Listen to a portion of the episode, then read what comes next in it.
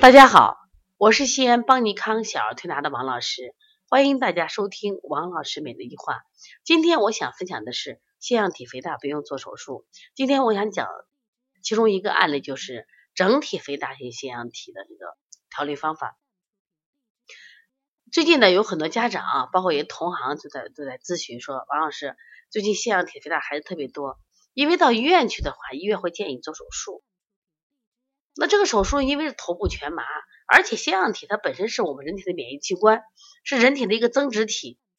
如果你摘除以后，对身体的其实其他部分是有影响的，关键是它会二次复发的。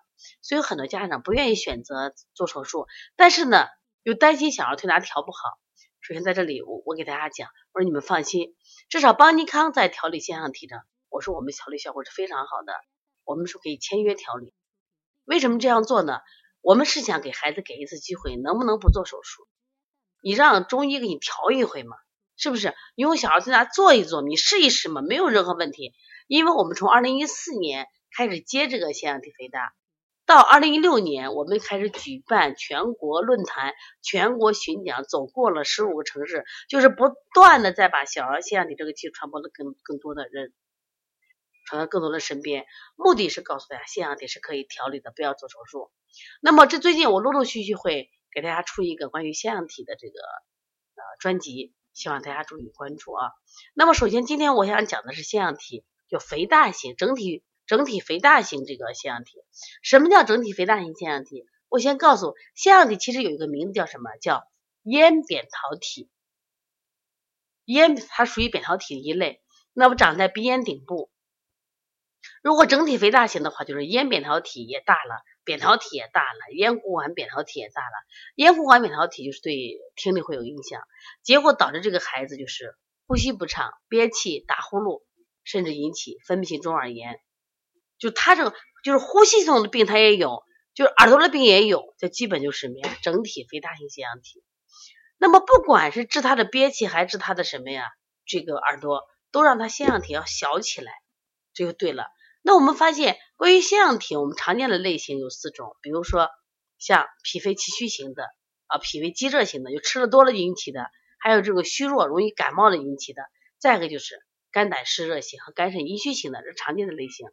那我们发现这个念念呢，他的情况呢瘦小舌，而且病病长也比较久了，我们就按脾肺两虚型给他调理。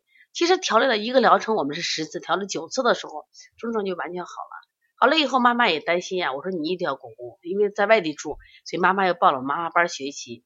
妈妈每天给推，两个月以后，孩子症状都没有了。家长带着孩子到医院检查，还是那个医生。医生说：“你看我吃的药好吧？看你孩子好了。”妈妈说：“就是就是。”实际上心里想，他说：“我一颗药都没有吃，完全是靠推拿的。”看见了没？我们专业推拿师和一个妈妈推拿师就把腺样体调好了，你还有什么？没有信心的，关键是腺样体肥大是一个现代儿科病，一定跟喂养有很大关系。所以说，多让孩子户外活动，多让孩子晒太阳，多让孩子玩沙子、玩泥巴，哦，然后呢，把就是所谓的肉、蛋、奶、水果一定要减少到最低量，均衡营养。只有在这样的情况下，他的腺样体肥大一定会什么呀解决。那么邦尼康呃本月也推出了腺样体肥大鼻炎的这个签约调理。如果你孩子有这样的症状，就来吧，没有问题。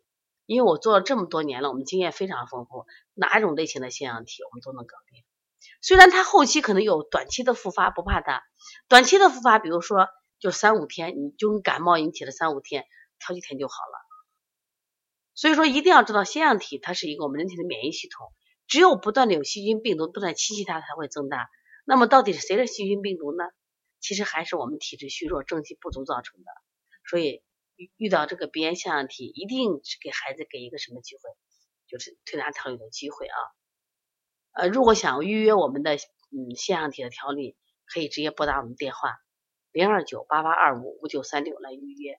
如果呢啊想学习我们的鼻炎腺样体的手法，那我们在呃十二月也有课程要学习啊，还有我们专门出了一本书鼻炎腺体的书，你们也可以购买。